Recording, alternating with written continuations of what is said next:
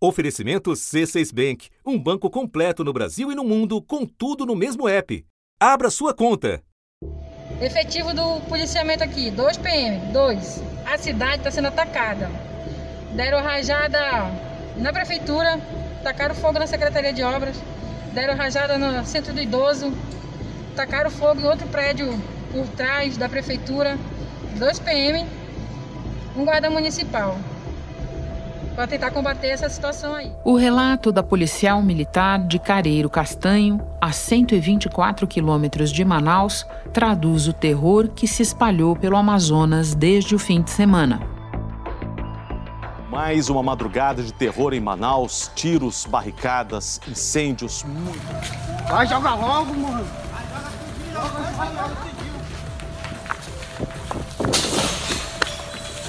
Fogo no...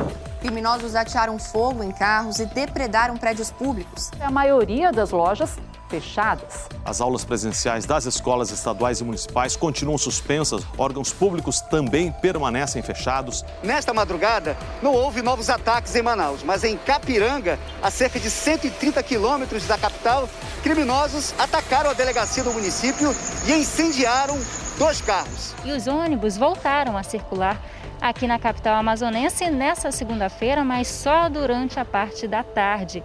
A vacinação também foi impactada nessa Entram em cena as autoridades. O Ministério da Justiça autorizou o envio da Força Nacional de Segurança para combater a onda de ataques criminosos em Manaus. A Secretaria de Segurança Pública diz que reforçou o policiamento e que montou 40 barreiras policiais. Até agora, 35 suspeitos de participação nos ataques foram presos e um menor apreendido. A polícia disse que é uma reação do crime organizado depois que um traficante morreu num confronto com a polícia. A violência tem sido uma constante, como no início de 2020 em janeiro foram registradas 117 mortes violentas e agora nos 10 primeiros dias de fevereiro já tem mais de 30 casos registrados nessa disputa entre grupos rivais, né, facções rivais. Ou no meio de 2019. Um conjunto de penitenciárias em Manaus foi cenário no último domingo de uma matança de presos, a segunda em dois anos. Juntos, os dois massacres resultaram na morte de 111 detentos. O silêncio do toque de recolher só é interrompido por mais cenas de desespero. Por toda a capital foram 17 homicídios nos cinco dias seguintes ao massacre, a maior parte com sinais de execução. Da redação do G1, eu sou Renata Loprete e o assunto hoje é Manaus sob ataque. O avanço do crime como elemento de desagregação social numa capital varrida pela Covid e afligida também pela cheia histórica do Rio Negro. Neste episódio, eu converso com Alexandre Rissaiasso, repórter da Rede Amazônica, e depois com Roberto Magno, pesquisador do Laboratório de Geografia da Violência e do Crime da Universidade Estadual do Pará e professor da Faculdade da Amazônia. Quarta-feira, 9 de junho. Alexandre, os ataques começaram no sábado e de lá para cá a coisa evoluiu de maneira diferente na capital, Manaus, e em cidades do interior do Amazonas. Pode começar nos dando um panorama de como é que está a situação agora? Em Manaus, nesta terça-feira, a situação é de uma aparente tranquilidade, né? Os serviços voltaram ao normal as escolas particulares, elas estão funcionando, os postos de vacinação também. O único, porém, são as escolas municipais e estaduais que ainda permanecem fechadas, mas vão abrir nesta quarta-feira. Mas, por outro lado, né, em Capitanga, né, que é uma cidade que fica a mais ou menos 100 quilômetros aqui de Manaus, é, uma delegacia foi atacada, é, havia dois policiais apenas para enfrentar o grupo criminoso que tentou explodir a delegacia, né? De todo modo, Alexandre, a população passou por um trauma, né? Você mesmo está falando de serviços retomados e que chegaram a ser interrompidos. Escolas, sendo que as públicas ainda nem voltaram, a própria vacinação contra a Covid. Como é que a população está reagindo a essa situação? Você pode contar um pouco do que você tem ouvido das pessoas? Olha, nós fomos para a rua desde a manhã de domingo, então nós acompanhamos toda a reação da população no domingo, quando foi o auge dos ataques aqui em Manaus, né? Bagulho doido, tá ouvindo? Fizemos nossa parte, essa porra. Mano dadinho, cara. Taca fogo, taca fogo.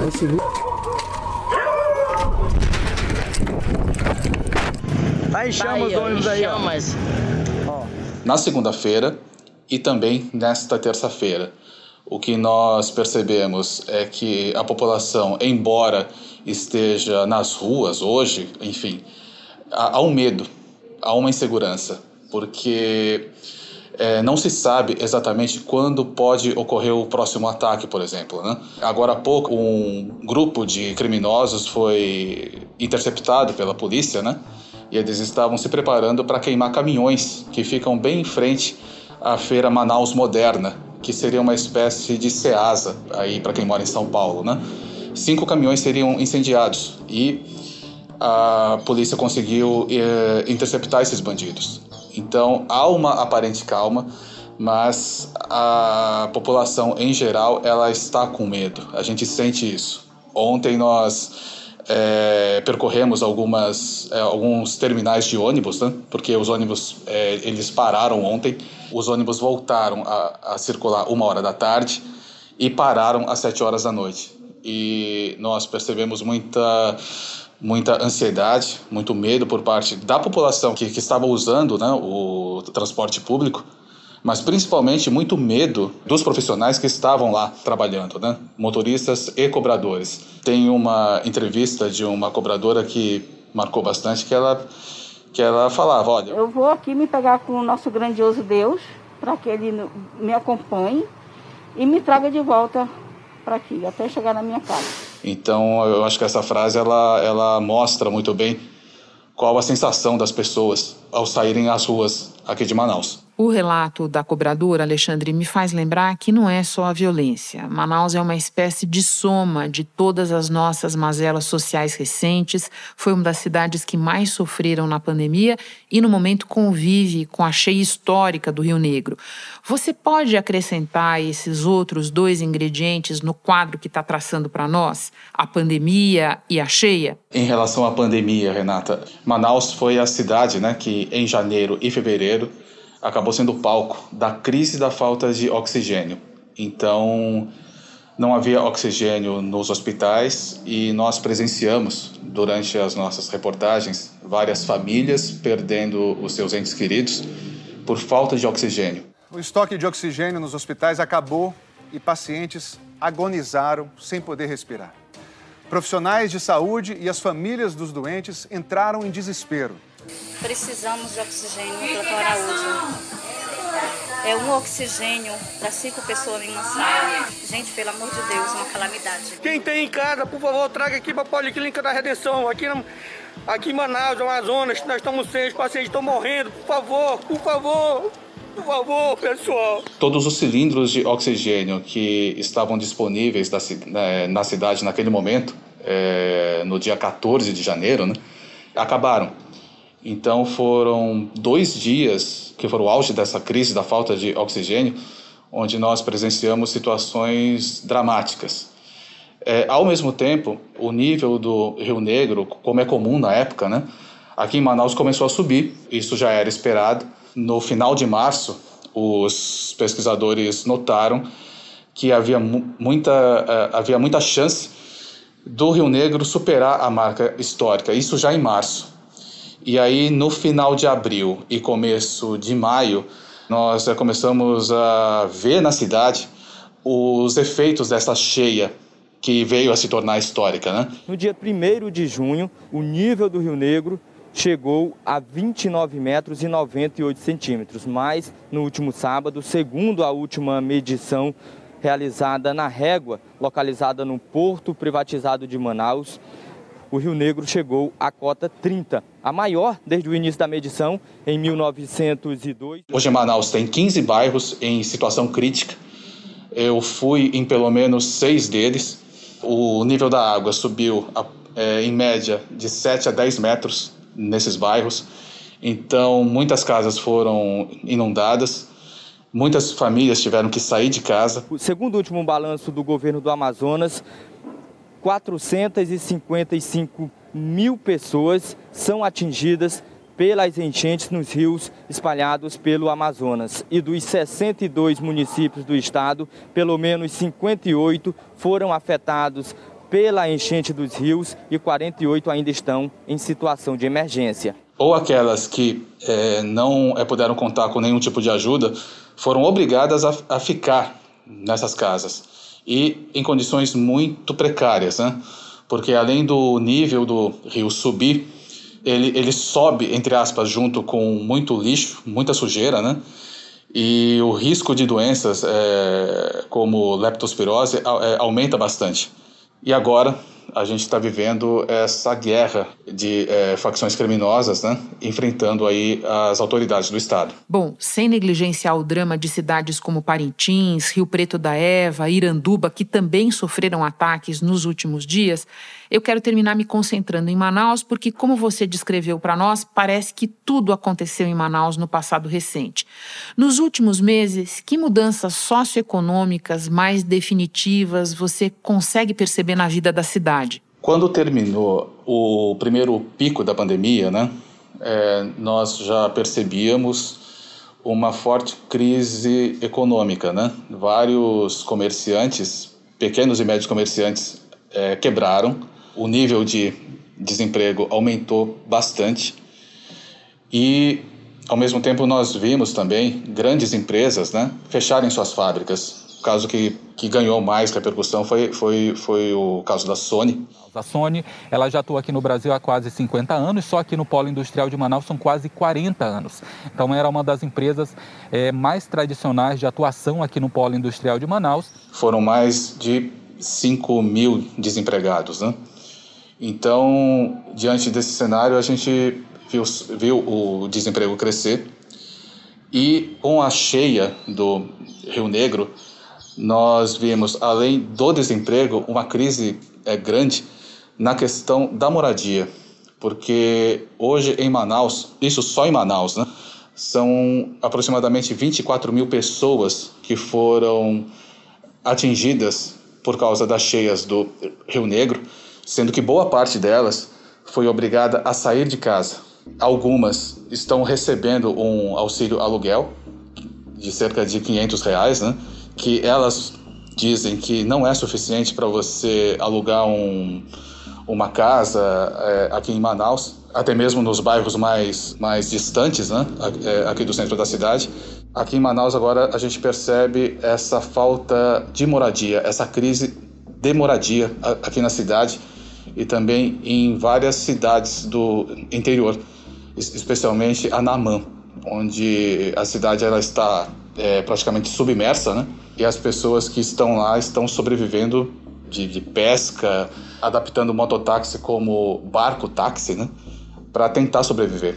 E, e, é uma questão de sobrevivência mesmo, porque não dá para pensar em outra coisa. É uma questão de sobrevivência. Alexandre, eu vou conversar agora com o pesquisador Roberto Magno, mas antes me despeço de você. Os teus relatos são sempre muito informados e nos ajudam muito. Bom trabalho para você aí. Muito obrigado, Renata. Um abraço a todos.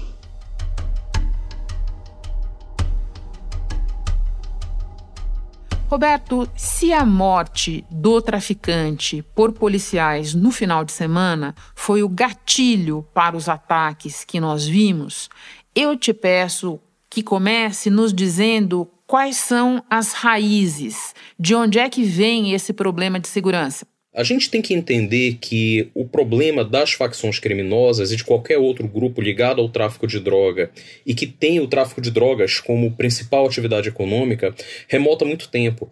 É, desde a década de 80, a gente observa uma certa importância da região amazônica em relação ao tráfico internacional de cocaína e também como uh, uma certa comunidade que tem um consumo principalmente de maconha.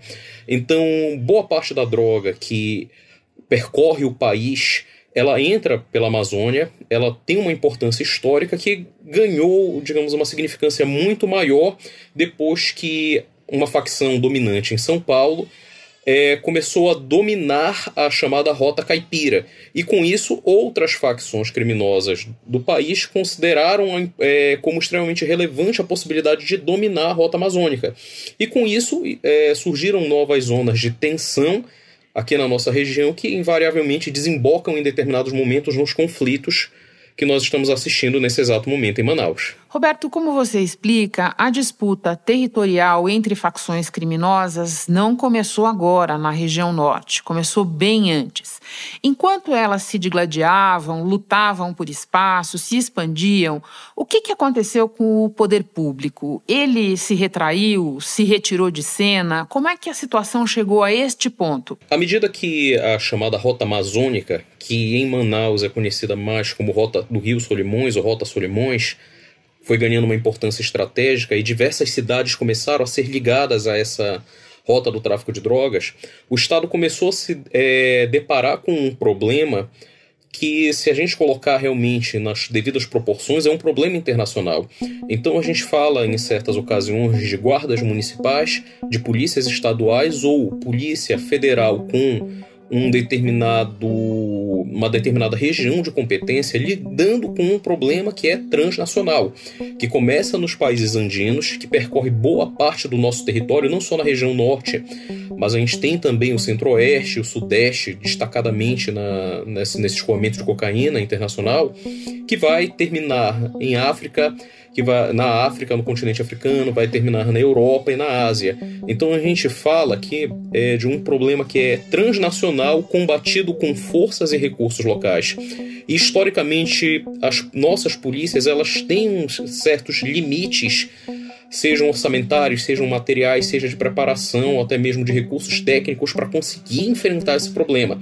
Ao passo que o crime, ele, até mesmo por sua natureza, ele está acostumado a trabalhar nas sombras, ao passo que a gente consegue prender, na maior parte das vezes, a parcela visível desse empreendimento, que são justamente as parcelas mais pobres que acabam sendo cooptadas pelo tráfico. Quando você fala de limitações para a atuação da polícia, eu me lembro do relato da PM que nós mostramos na abertura deste episódio.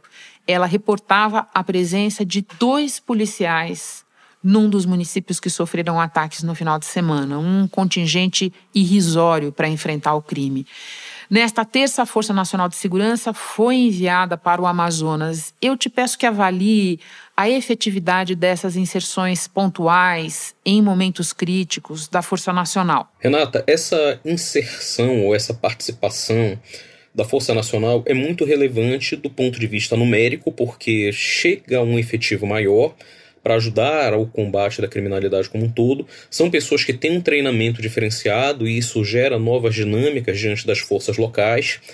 Mas, a exemplo do que aconteceu aqui no estado do Pará, é algo que gera uma melhora momentânea, mas que, se não for acompanhada de uma série de outras políticas, como uma tentativa de controle das facções, tanto no ambiente primordial delas, que é o cárcere, quanto nos bairros onde elas se encontram estabelecidas, nos municípios em que elas se encontram estabelecidas. E o principal, se a gente não é, diminui os motivos que levam a população a participar desse movimento de criminalidade, dessa ideologia de criminalidade que é propagada pelas facções, é, a gente tapa sol com a peneira e depois de um certo tempo elas ganham novamente força e continuam trabalhando nas suas atividades criminosas, que, diga-se de passagem, são extremamente rentáveis. O tráfico de drogas, como a gente bem sabe, movimenta cifras impressionantes no mundo inteiro e não é diferente aqui no Brasil.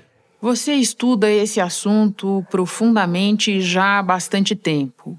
Vamos falar agora do que poderia funcionar, Roberto.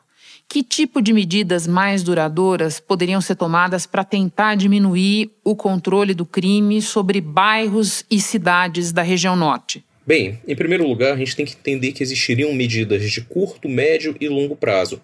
A curto prazo, tentar quebrar essas redes que são formadas entre esses grupos é, responsáveis por atividades criminosas, notadamente as facções criminosas, principalmente em relação ao cárcere e o mundo externo, é um primeiro passo muito importante e que, por exemplo, aqui no estado do Pará está surtindo determinado efeito, com uma relativa redução da criminalidade nas ruas. Em segundo lugar, é necessário um conjunto de políticas públicas que atuem sobre os principais, digamos, bairros onde o crime se destaca, onde ele exerce uma determinada relação de territorialidade. E isso nem sempre é expresso somente pelos números, pelos índices criminais, mas muitas vezes também é levantado por um trabalho de inteligência. Então, a médio prazo, investir em inteligência é fundamental para sanar o problema. E a longo prazo, temos que investir na nossa sociedade, temos que dar mais oportunidades para as pessoas em geral, justamente para que elas não encontrem no crime uma oportunidade muito viável, muito interessante. E para isso, aquela velha receita dos investimentos sociais não tem jeito. Tem a ver com isso a minha última pergunta para você, porque há pouco o repórter Alexandre Rissaiasso nos relatava mudanças que ele já percebe na cidade de Manaus em consequência de tantas mazelas sociais, do crime, da pandemia batendo especialmente forte por lá, agora a cheia do Rio Negro. O que é que você, como estudioso, já percebe de diferença na região norte à luz de toda essa mudança no perfil do crime e na inserção dele nos últimos anos? Bem, até o início desse século, a gente lidava com uma criminalidade que era extremamente amadora. Existe um jargão de que a pessoa às vezes roubava um veículo e ia esconder esse veículo no quintal de casa. Hoje não, a gente fala de redes que, por exemplo, é, trabalham com roubo de veículos para outras regiões onde eles vão ser utilizados justamente em atividades criminosas. A gente fala de uma cocaína que atravessa Manaus, o Pará, o Amapá, que vem dos países andinos. Então a gente está falando de um crime extremamente organizado. E a dinâmica dessa, desse tráfico internacional seria da seguinte maneira, de acordo com a investigação: essas pessoas se utilizam de empresas de fachada, ou seja, empresas falsas, e a partir de produtos que aparentemente seriam lícitos, seriam legais e que seriam destinados à exportação, então a partir disso elas ali transportariam a droga para a Europa. E isso desde os países produtores vizinhos aqui ao Brasil, passando pelo Amazonas e também por outros estados brasileiros. Ele tem um potencial de cooptar a população como um todo que é impressionante, justamente voltando àquela velha tônica de que nem sempre uh, as pessoas têm iguais oportunidades e às vezes o crime se torna uma oportunidade muito viável. Com isso, a gente tem observado um aumento em geral da violência, a gente observa a presença cada vez mais marcante de drogas em cidades interioranas, onde era extremamente incomum, a gente observa o aumento dos índices de roubo ou de determinadas práticas violentas que também não eram comuns, e isso a gente tem observado de uma maneira muito marcante na última década, com um especial destaque ao cárcere que aqui no estado do Pará foi objeto de muitos conflitos, principalmente o chamado massacre de Altamira. As mortes ocorreram no Centro de Recuperação Regional de Altamira. Membros de uma facção criminosa atacaram presos de um grupo rival e botaram fogo nas celas. 16 morreram decapitados e 41 asfixiados pela fumaça foi o maior massacre da história dos presídios no Pará. Que não foi o maior em termos de mortos do Brasil, mas em termos de índice supera Carandiru. Roberto, muito obrigada por compartilhar conosco os teus conhecimentos. Foi um prazer te receber no assunto pela primeira vez. Até a próxima. Muito obrigado, é uma honra e parabéns pelo trabalho, sempre, sempre marcado pela excelência. Parabéns. Este foi o assunto podcast diário disponível no G1, no Globoplay ou na sua plataforma de áudio preferida. Vale a pena seguir o podcast no Spotify ou na Amazon, assinar no Apple Podcasts, se inscrever no Google Podcasts ou no Castbox e favoritar no Deezer. Assim você recebe uma notificação sempre que tiver novo episódio. Eu sou Renata Loprete e fico por aqui. Até o próximo assunto.